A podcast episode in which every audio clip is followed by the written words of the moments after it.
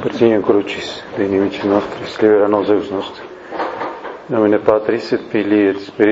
Amén. Señor mío y Dios mío, creo firmemente que estás aquí, que me ves, que me oyes. Te adoro con profunda reverencia. Te pido perdón de mis pecados y gracia para hacer con fruto este rato de oración. Madre mía Inmaculada, San José, mi Padre y Señor, Ángel de mi guarda, interceded por mí.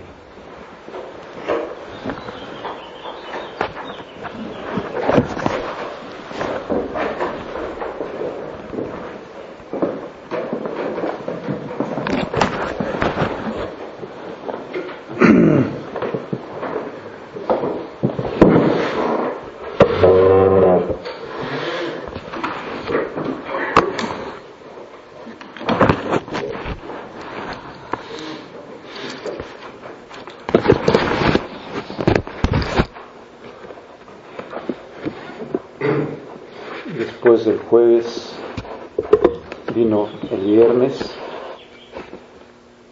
como una consecuencia necesaria.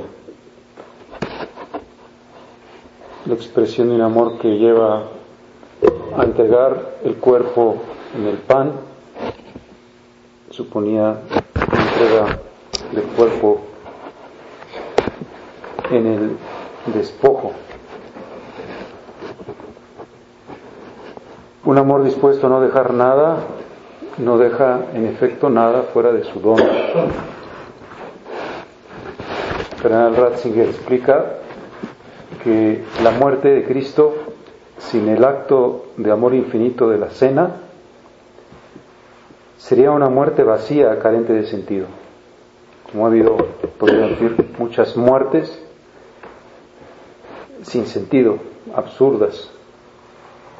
Pero la muerte de Cristo está explicada por el acto de amor infinito de la cena. Precisamente porque había anticipado su muerte en la cena. Su muerte sería un mero gesto despojado de realidad. Y la cena sin esa realización de la muerte sería también un gesto vacío, como que no tendría la comprobación de la realidad física de lo que había dicho. Esto es mi cuerpo que será entregado, esta es mi sangre que será derramada.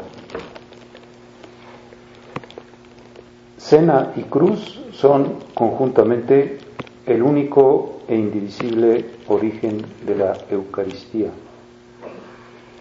no podríamos decir inseparables. Jesús había amado hasta la muerte en la cena y ahora lleva a efecto lo que había anticipado. En la cruz y en su anticipación eucarística, Cristo ha cumplido acabadamente la declaración del prólogo de San Juan antes de la fiesta de la Pascua, sabiendo Jesús que había llegado su hora de pasar de este mundo al Padre, habiendo amado a los suyos que estaban en el mundo, los amó hasta el extremo. Infinem dilexit eos.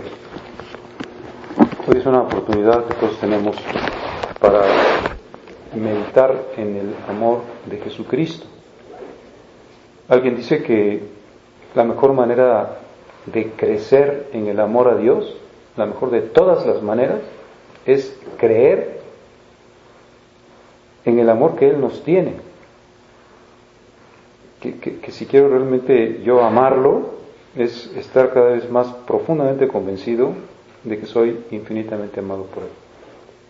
Si no estoy muy seguro, si no estoy muy convencido que me ama, como dice San Pablo, me ama a mí, se entregó por mí, murió por mí, está en la Eucaristía por mí, está manifestando de tantas maneras hasta el extremo, ya no hay modo de manifestarlo de una manera más alta. Si yo no me lo acabo de creer, pues tampoco lo voy a poder amar como con esa totalidad, esa totalidad de correspondencia. Así pues, vamos a pedirle al Señor que nos aumente la fe en su amor.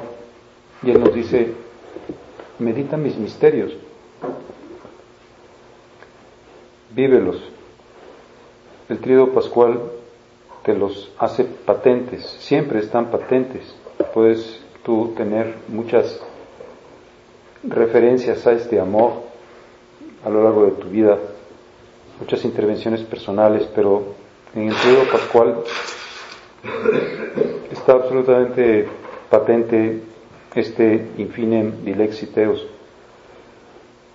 Esto que nuestro padre calificaba con el adjetivo de locura, son locuras, son cosas locas, son cosas que rompen la prudencia racional, que, no, no, no tienen lógica humana, podríamos decir sino que, que, rompen todos los moldes, todos los esquemas, todos los límites. Como si quisiera el Señor decirnos, no te puedo amar más porque no existe un amor mayor. No hay nada más que pueda hacer.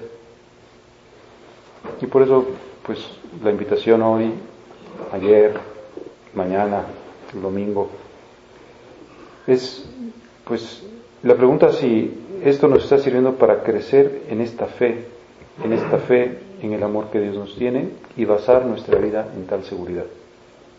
Es que si yo realmente viviera esto, pues no habría nada que me turbara, nada que me preocupara, nada que me molestara. Por eso quizá poder decir, todo en mi vida es una expresión de este amor. Y yo sé que tu insignia, Señor, tu manera de reconocerte es precisamente la cruz. Estás siempre donde está la cruz amada.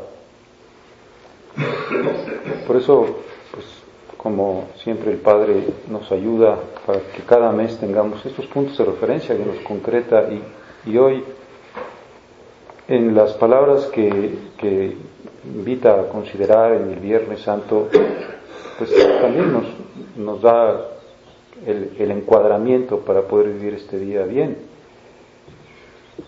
Dice en el Viernes Santo, conmemoración de la muerte del Señor, además de cumplir ejemplarmente la abstinencia y el ayuno señalados para esa fecha, recordando y facilitando a otras personas que también lo hagan, Busquemos con generosidad pequeñas mortificaciones a lo largo de esas horas y ofrezcámoslas en desagravio por los pecados nuestros y los de los demás, y en petición de gracias para que muchas almas, millares y millares, se decidan a seguir de cerca a Jesucristo. No tengamos miedo a la cruz, hijas e hijos míos, ni tampoco las murmuraciones de quienes se escandalizan farisaicamente cuando contemplan que los cristianos nos asimos con amor a ese leño santo, en el que el Señor dio muerte a nuestra muerte y nos rescató para la vida eterna. ¿Hasta qué punto amamos el sacrificio? ¿Nos pueden los respetos humanos? Pues aquí está aquí están las preguntas, aquí están las consideraciones. Que no tengamos miedo a la cruz. Tratemos de, de, pedirle también al Señor que nos aumente el amor a la cruz. Que es una señal, pues, absolutamente segura de que estamos donde está Cristo porque estamos manifestándole el amor. Sabemos que puede haber cruz sin amor y entonces la cruz sin amor se convierte en amargura. Hay mucha gente que tiene grandes cruces en su vida y tiene también grandes rechazos de la cruz, grandes rebeldías ante la cruz. Y hay otras personas que tienen la cruz en su vida, porque todos tenemos la cruz en nuestra vida, y lo que están haciendo constantemente es rechazar la cruz. O sea, no la aman, sino la aborrecen.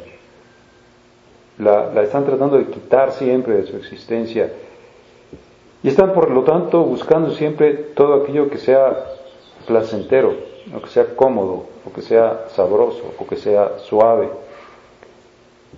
Y esas no son las señales de los pasos de Cristo que tantas veces lo repitió. La cruz es como su insignia. Es la señal del cristiano. O sea, o sea, es la señal de Cristo. La señal de Cristo es la cruz. O sea, es también mi señal. La señal de mi vida es la, la cercanía con la cruz, la alegría con la cruz. Tiene sentido cada vez que yo beso la cruz, la cruz de palo o la cruz de mi crucifijo, o que beso un Cristo, porque digo, yo y la cruz somos amigos. Yo, yo y la cruz, eh, eh, pues nos estamos siempre entrecruzando, entreverando. Estamos caminando alegremente juntos por este camino de la vida eterna. La cruz es su insignia, dice un autor. La cruz es la señal de sangre pintada en la puerta de los hijos de Israel, el signo del cordero que protege a los hombres de la cólera divina, como escuchábamos ayer en la primera lectura de la misa.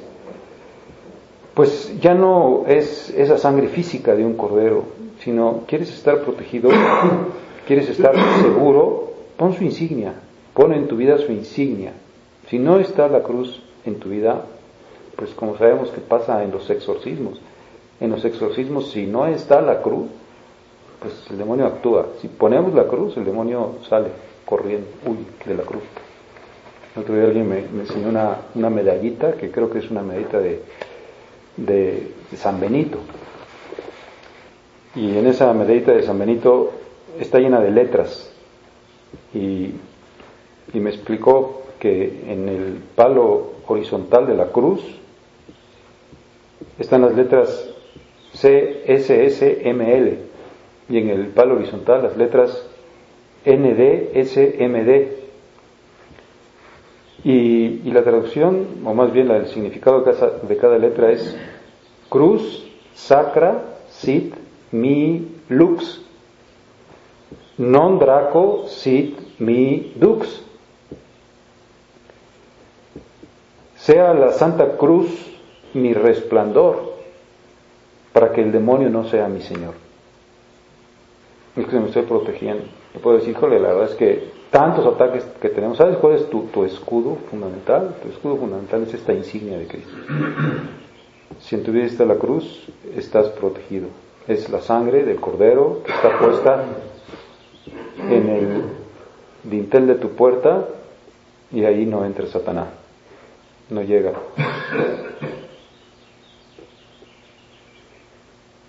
La cruz es el patíbulo y el trono del Hijo de Dios. Salve, oh cruz bendita.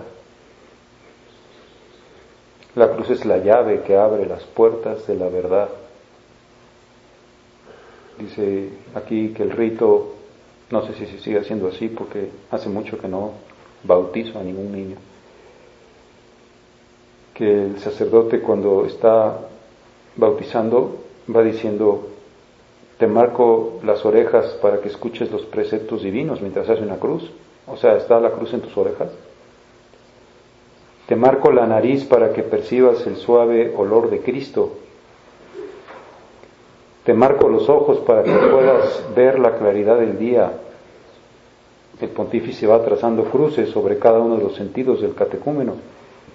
Y su alma se abre a una vida nueva. La cruz es la llave. Voy a entender las cosas de Dios. Si no, no los voy a entender. Salve, oh cruz bendita. La cruz es su insignia y es la insignia de sus seguidores. Por eso, pues, vamos a pedirle al Señor hoy que, que si es su insignia, porque Él se dirigió voluntariamente, podríamos ir deprisa a Jerusalén, él extendió sus brazos, Él la quiso, Él manifestó máximamente su amor por nosotros, crucificado, que diga, yo no puedo, Señor, estar en otra cosa, ser, ser de otro modo, yo no puedo ser desemejante a ti en esto, una persona pues me dijo eso, me dijo que, pedía mucho por los sacerdotes. Y dije, ah, pues gracias que pidió por los sacerdotes, qué bueno. Me dijo, pero sobre todo pido para que tengan amor a la cruz. Y dije, ah, caray, pues no podrá pedir, no sé, que tengamos salud o que...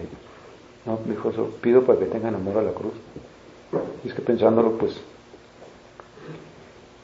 como que podríamos decir, la piedra de toque del amor, como dice nuestro Padre. No olvides que el dolor es la piedra de toque del amor. Y por eso quizá esa, esa señal, esa manifestación de amor a la cruz, tener, oye, siempre que tú puedes elegir, escoges la cruz, como nos dice también aquel punto de camino, que dice, no tienes espíritu de penitencia si, si puesto a escoger de modo que la elección pase inadvertida, no escoges para ti lo peor. Pues escoge lo peor, escoge la cruz. Ve realmente pues en contra de aquello que sabes que es el Señor del mundo, Satanás, el príncipe de este mundo, que va exactamente al revés, que te dice, escoge para ti siempre lo mejor, escoge lo más confortable, escoge lo más grato, escoge lo que más te complace los sentidos, escoge aquello que te afirma en tu yo, sé protagonista, imponte sobre los demás, haz lo que te dé la gana, procura siempre salirte con la tuya, los mejores planes, los mejores trabajos, los mejores descansos, las mejores comidas, no me acuerdo, pues esa famosa, no sé qué será, una fábula o lo que sea del faisán dorado. Nosotros tenemos también en ese sentido que dar mucho ejemplo. Faisán dorado que lo metieron en el gallinero y las gallinas estaban admiradas de su hermosa, de sus hermosas plumas, como brillaban a los rayos del sol y le rendían pleitesía a las pobres gallinas pues, pues humildes, digamos, hasta que llegó la hora de la pitanza y el faisán dorado se abalanzó igual que una vil gallina sobre la pitanza a comer desaforadamente. Y en ese momento pues cayó del pedestal en el que estaba. Y las gallinas vieron su miseria y, se lanzaron contra el faisán y le arrancaron todas sus plumas como diciendo nos has decepcionado eres un incoherente. No, no, no, no eres de verdad cristiano. Dices que eres cristiano, pero no eres de los que llevan su insignia, no estás marcado por la sangre del cordero, no está señalizada en tu frente esa insignia de tu maestro. Cualquiera que no renuncie a todo lo que posee, no puede ser mi discípulo. El que no toma su cruz y me sigue, no puede ser mi discípulo. Y el Padre nos dice, oye, ¿te da miedo la cruz? No tengamos miedo a la cruz, hijas. Podemos decir, ¿sabes cuándo se te va a quitar el miedo a la cruz? Pues cuando empieza a decirle al Señor que sí, eh, sí en esto, y sí en lo otro, y sí en aquello, y claro que sí, el cura de Ars decía, miren, realmente en esto de la cruz lo que realmente cuesta es el primer paso. Cuando ya le diste una cosa, mira, no, pues también te voy a dar esta y también te voy a dar la otra. Hoy podría decirle, Señor, te voy a dar todo, ayúdame a que te dé todo, a que te diga muchas veces sí. Y ayúdame a que hoy pues sea como un punto de inflexión en mi vida porque, porque si no, no podré seguirte de cerca y no tendré eficacia en mi vida. No tendré eficacia, la eficacia viene de la cruz. Ya no sé dónde leía, oía de aquel sacerdote que, que fue a atender a una, a una joven que estaba muriéndose. Y entonces, pues como suele suceder cuando a una persona le dicen que se está muriendo, siempre la primera reacción, o que se va a morir, cuando le avisan que le quedan pocos días de vida o pocas semanas, la, la reacción inmediata es decir, es que no he hecho nada, es que tengo muchas cosas por hacer, ¿cómo voy a ir ya si me queda tanto y pues tengo las manos vacías? Y así le pasaba a esa joven, pues más máxime podrían decir porque era joven. Pues decía yo, ¿cómo me voy a presentar al juicio de Dios si tengo las manos vacías? Entonces aquel sacerdote llevaba su crucifijo, como tenemos que llevarlo, debemos llevarlo siempre, nuestro crucifijo. Tomó su crucifijo, lo puso en las manos de esa joven y le dijo, ahora ya no tiene las manos vacías. Pues efectivamente, ya, ya cuentas con la, la cruz de Cristo, cuentas con la redención de Cristo, cuentas con la eficacia de Cristo. Y podemos igual en tu vida, está la cruz de Cristo, será una vida llena de eficacia, llena de frutos. Será una vida que realmente haga presente la vida de tu maestro. No porque tú puedas hacerlo, sino porque estás contando con la fuerza infinita de su amor. Porque encuentras esa relación. No es una actitud estoica, no es una actitud, pues no sé, como la de los maratonistas que se ponen felices mientras más agotados están. No es una actitud masoquista, mucho menos es una actitud, podríamos decir, que nos lleva a envanecernos porque tenemos control sobre nuestros sentidos, nuestras potencias o porque somos superiores al resto de los pobres mortales sino porque estamos encontrando al crucificado, porque no lo estamos perdiendo de vista y podré decir, Señor, hoy el ayuno me va a incrementar tu amor, porque si no, no sirve. O, o las penitencias que haga me llevan más a ti, me, hacen manifestarte lo que tú manifestaste por mí, me hacen decir yo no y tú sí, que es podríamos decir, pues la, la, regla del amor. Quiero dártelo todo, quiero llegar hasta el final. Yo sé que a ti se te conquista con el último centavo que tenemos en la bolsa. A mí me llama mucho la atención en estas tertulias que hemos tenido lo que contó el licenciado Benavides de, de los niños de Acuautla y concretamente de los niños que no llevan dinero. Los niños que no llevan dinero, porque no tienen dinero para comprar nada, a diferencia de los niños que llevan 50 pesos diarios, es que cuando a un niño que no lleva dinero le ofrecen un caramelo, dice que no. Y los niños que llevan 50 pesos, a lo mejor aunque ya se atiborraron de bubulús y de cancitos o lo que sea, quieren caramelos. ¿Por qué? Pues porque cuando se ha dado todo, pues no se necesita nada. Cuando se ha dado complacencia a los sentidos, pues los sentidos siempre piden más. Así es las cosas de Dios, la lógica de Dios. Mientras más le doy, más tengo. Mientras menos le doy, más quiero. Mientras menos mortificado soy, más me cuesta la cruz. Mientras más le voy dando, más ligero voy por la vida. Y cuando le dé todo, estará identificado con él. Este es el amor del jueves y es el amor del viernes. Es el amor del hilo común y es el amor del resucitado que permanece con nosotros para siempre. Pues ojalá digamos, Ayúdame a tener amor a la cruz, ayúdame a decidirme siempre por la cruz, ayúdame a amar la cruz, ayúdame a desear la cruz, ayúdame a besar la cruz, ayúdame a que la cruz me aumente el amor, ayúdame a aprender estas lecciones de la ciencia de la cruz, porque son las lecciones de la felicidad, porque son las lecciones del amor, porque son las lecciones como se conquista a Dios,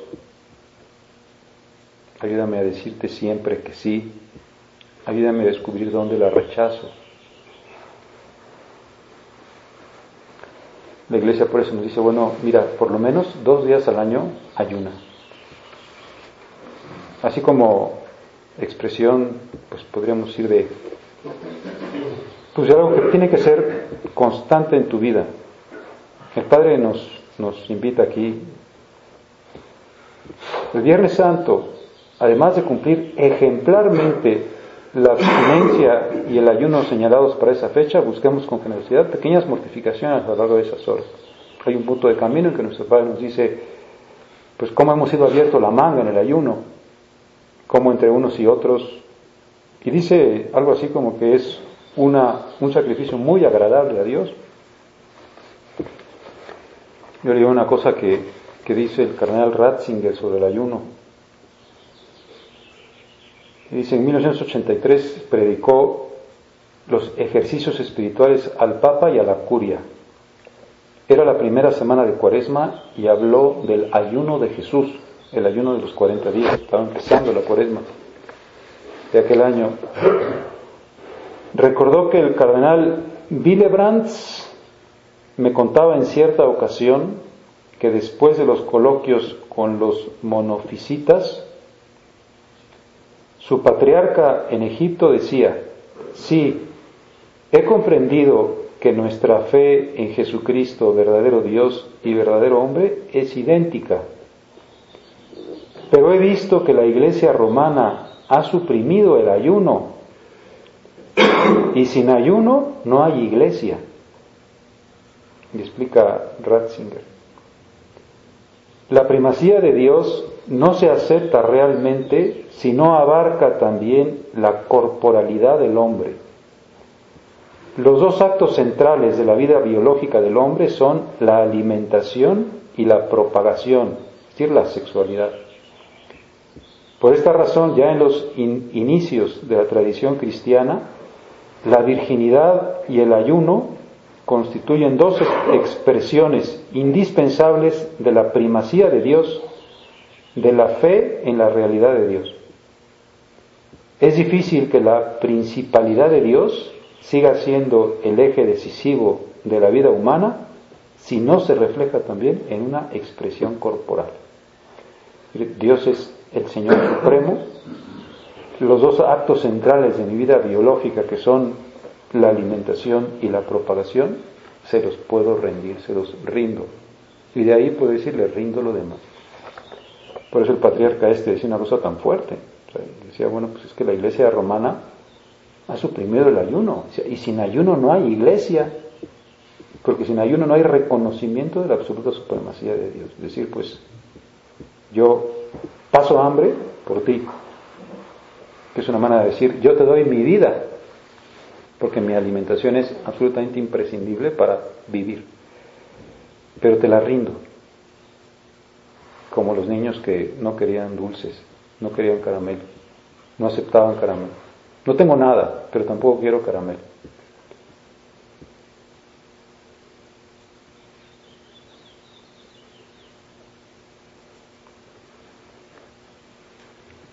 Pues vamos a, ir a, María, Stabat Mater, Juxta Crucem Jesús. Pues a mí me, da mucho miedo la cruz. Que levante la mano el que no le dé miedo la cruz. No, la cruz de decir, pues ahorita hago esta mortalidad, no, la cruz, la cruz siempre presente, la cruz amada, la cruz que sea, podríamos decir, la cruz que sea, la cruz de la enfermedad, la cruz de la soledad, la cruz de la incomprensión, la cruz de lo que sea, la cruz del, no sé, de lo que Dios haya querido, como lo haya querido. Stabat Mater Juxta Crucem Jesus. Podríamos decir Santa María de la Cruz. Es una vocación. La Virgen en la cruz, la Virgen dolorosa, la Virgen presente, la Virgen que no rechaza la cruz. Y por eso nuestro Padre le dice, Madre mía, que tu amor me ate a la cruz de tu Hijo. Cuando, cuando voy a huir, no permitas que huya porque sé que si huyo, lo pierdo a él y te pierdo a ti. En el momento en que me afirmo, en cualquier sentido, en el momento en que la rechazo, en el momento en que me alejo, en el momento en que me la sacudo, o en el momento, podríamos decir, en que me quejo, en el momento en que lloriqueo, en ese momento estoy perdiendo el sentido del amor. que tu amor me ate a la cruz de tu Hijo y que nunca me falte la fe, ni la valentía, ni la audacia para cumplir la voluntad de nuestro Jesús.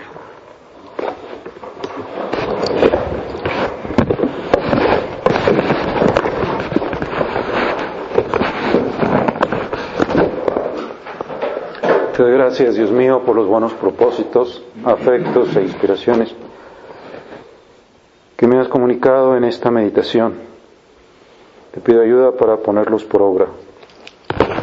Madre mía Inmaculada, San José, mi Padre y Señor, Ángel de mi guarda, interceded por mí.